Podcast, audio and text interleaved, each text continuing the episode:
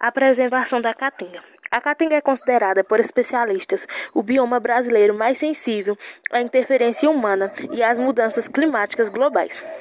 Apesar disso, 7,5% de seu território está protegido em unidade de conservação e apenas 1,4% dessas reservas são áreas de proteção integral.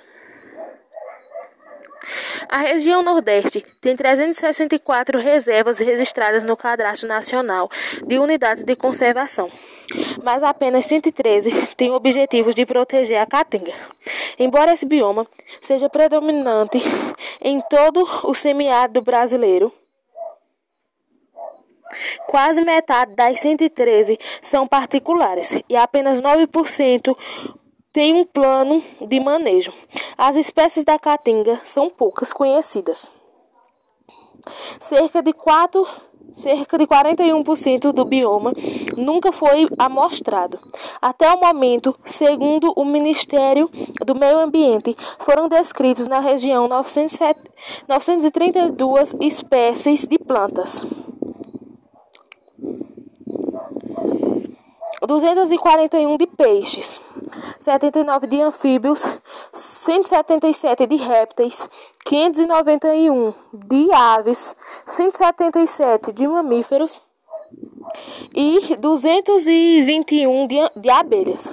No caso da flora, mais de 30% das espécies descritas são endêmicas, ou seja, não ocorreram em nenhuma outra região do mundo. O polígono de maior risco de desertificação no Brasil está no Nordeste, por já ser naturalmente uma região semiárida. A Caatinga é o bioma mais ameaçado pelas mudanças climáticas. À medida que o planeta esquenta, o déficit hidro, hídrico, que já é que já é grande, tende a crescer. O desmatamento da caatinga é um problema ambiental de grave impacto e está associado principalmente ao processo de desertificação da região no, no, no, no, no Nordeste do Brasil.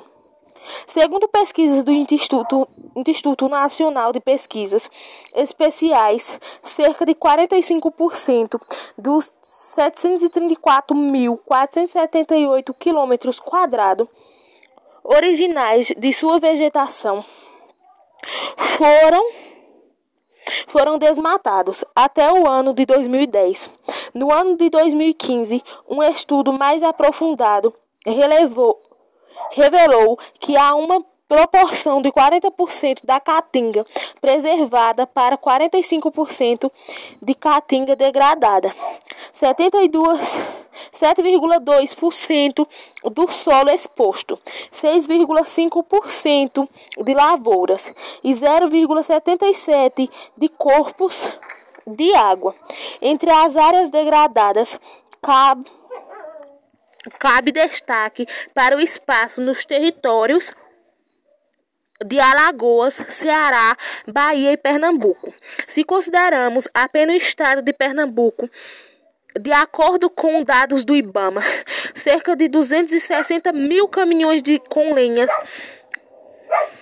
anda da Caatinga são transportados para atender a demanda energética da região. Ainda segundo o órgão, existe certo, certo mito em, em pensar que a população de baixa renda e os responsáveis principais pelo, pelo desmatamento em questão trata-se de um problema energético ineficaz do Estado, tanto na permissão de atividade desse tipo, quanto na, fiscalização adequada de práticas ilícitas.